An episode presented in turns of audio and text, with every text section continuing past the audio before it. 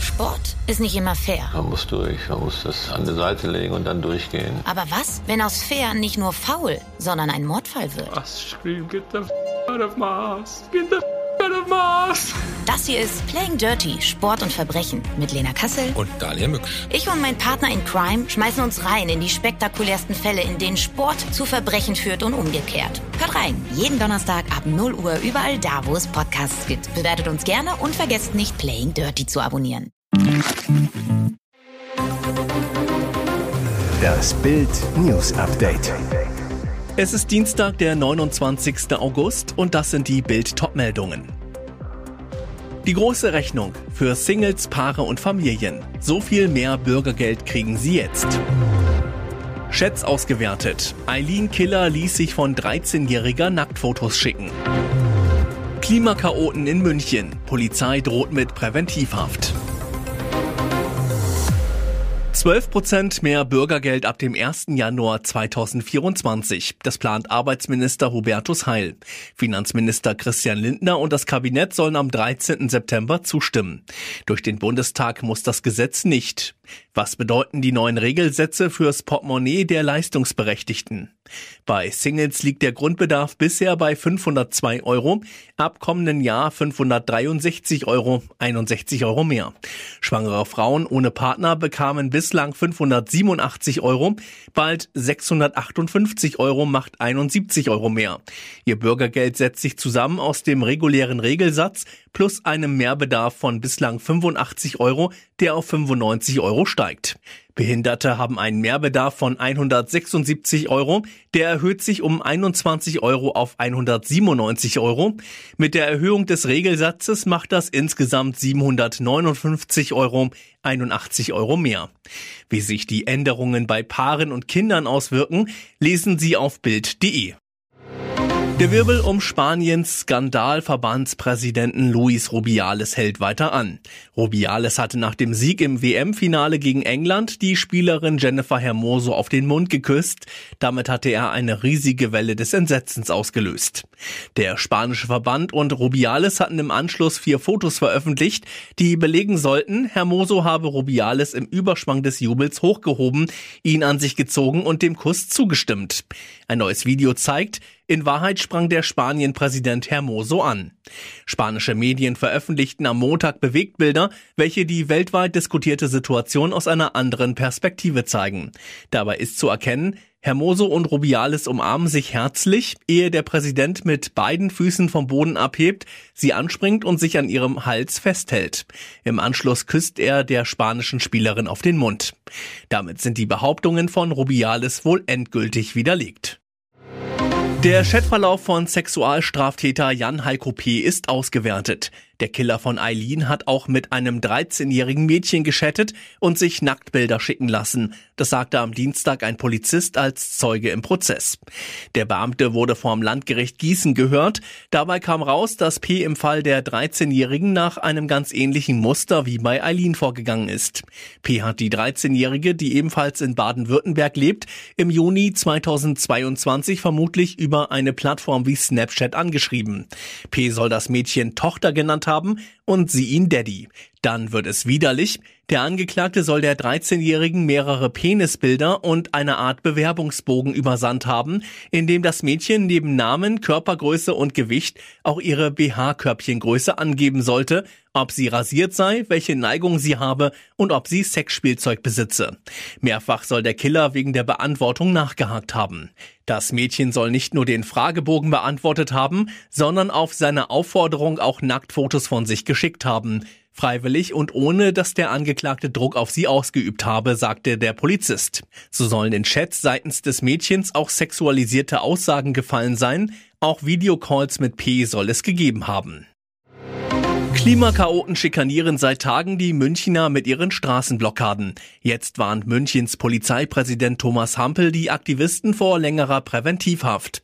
Als Ultima Ratio bleibt der Münchner Polizei nichts anderes übrig, als Gewahrsamnahme von Personen zu beantragen. Denn seit Donnerstag gab es im Zuständigkeitsbereich des Polizeipräsidiums München 41 Aktionen durch Mitglieder der letzten Generation. Dabei kam es laut Polizei zu über 200 Fällen der Nötigung von mehreren hundert Autofahrern. Autofahrern.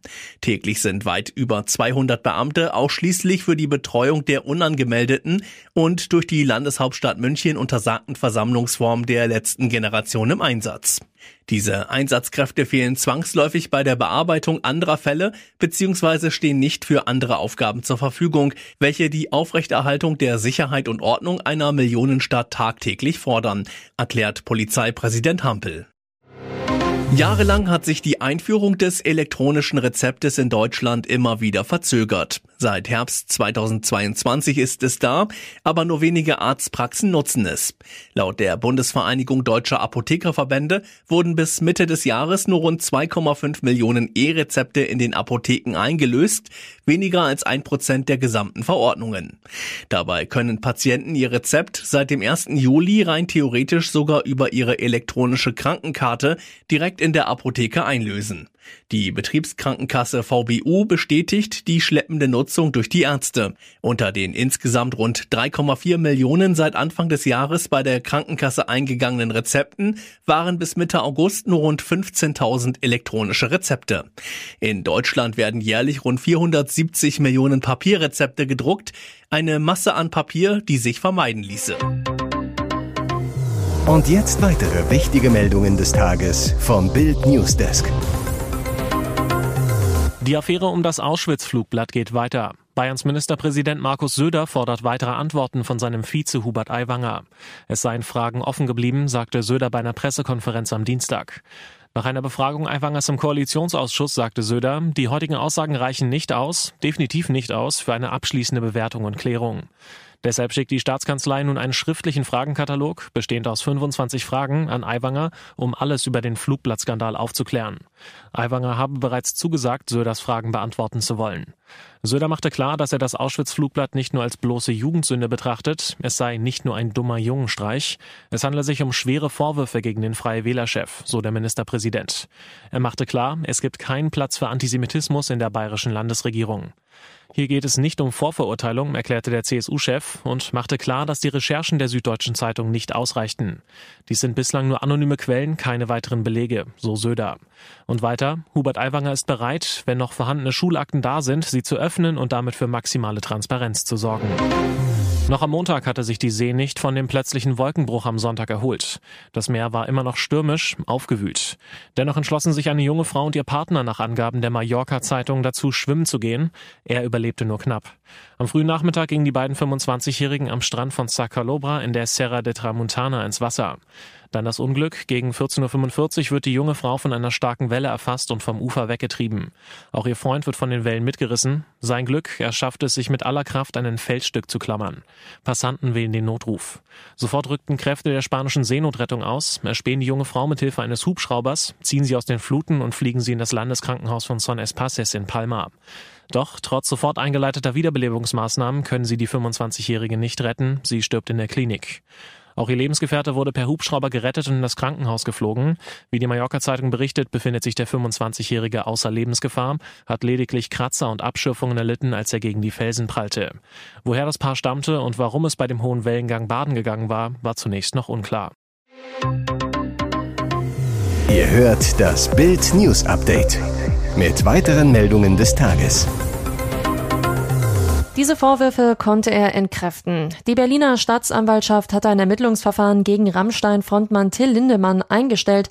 Im Juni war bekannt geworden, dass bei der Berliner Polizei und Staatsanwaltschaft mehrere Strafanzeigen gegen den Sänger eingegangen waren. Diese wurden jedoch nicht von vermeintlichen Opfern gestellt, sondern von unbeteiligten Dritten. Somit sind alle Ermittlungen gegen ihn eingestellt. Weil es sich um sogenannte Offizialdelikte nach Paragraph 177 Strafgesetzbuch handelte, also sexueller Übergriff, sexuelle Nötigung und Vergewaltigung, musste die Justiz von Amts wegen ermitteln und den Anfangsverdacht gegen Lindemann prüfen. Bei den Vorwürfen soll laut Staatsanwaltschaft auch die Abgabe von Betäubungsmitteln eine Rolle gespielt haben. Jetzt, zwei Monate später, sind die Vorwürfe aus diesem Verfahren vom Tisch. Lindemanns Anwälte hatten schon im Juni nach Akteneinsicht verkündet, dass bisher keine objektiven Beweismittel, die für eine Tatbegehung unseres Mandanten sprechen, vorliegen. Seit Monaten stehen Vorwürfe gegen Till Lindemann im Raum.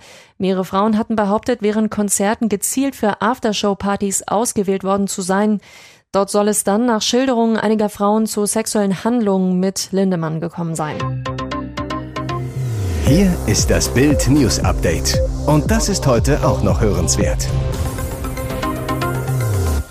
Auf einem Parkplatz in den USA. Polizist erschießt schwangere Frau. Die Polizei in einem Vorort von Columbus hat eine schwangere Frau auf dem Parkplatz eines Supermarkts erschossen. Takia Young soll zuvor in dem Supermarkt geklaut haben. Ein Angestellter des Supermarkts alarmierte die Polizei, weil mehrere Personen mit gestohlenen Gegenständen aus dem Laden geflohen seien.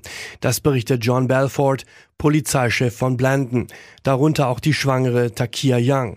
Sie soll mehrere Flaschen Alkohol geklaut haben. Sie hat etwas aus dem Laden gestohlen, sagt auch die Großmutter der jungen Frau gegenüber der Zeitung The Columbus Dispatch.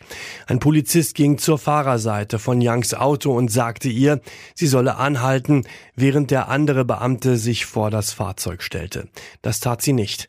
Young legte den Gang ein und beschleunigte vorwärts. Der Polizist vor dem Auto feuerte einen Schuss durch die Windschutzscheibe ab.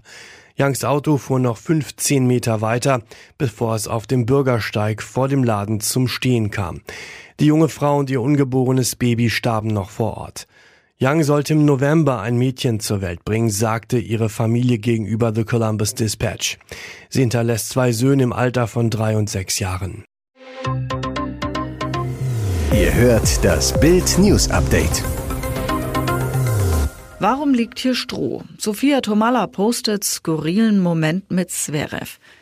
Alexander Zverev und New York, das war bislang immer nur Tennis. Aber in den vergangenen Tagen lernte er auch eine andere Seite der Stadt kennen. Sophia hatte die Idee, sagt der Olympiasieger.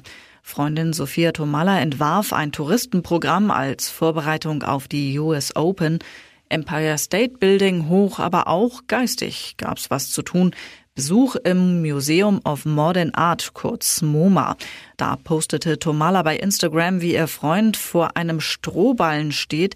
Sie schrieb, kaum zu glauben, er testet, ob das Stroh echt ist.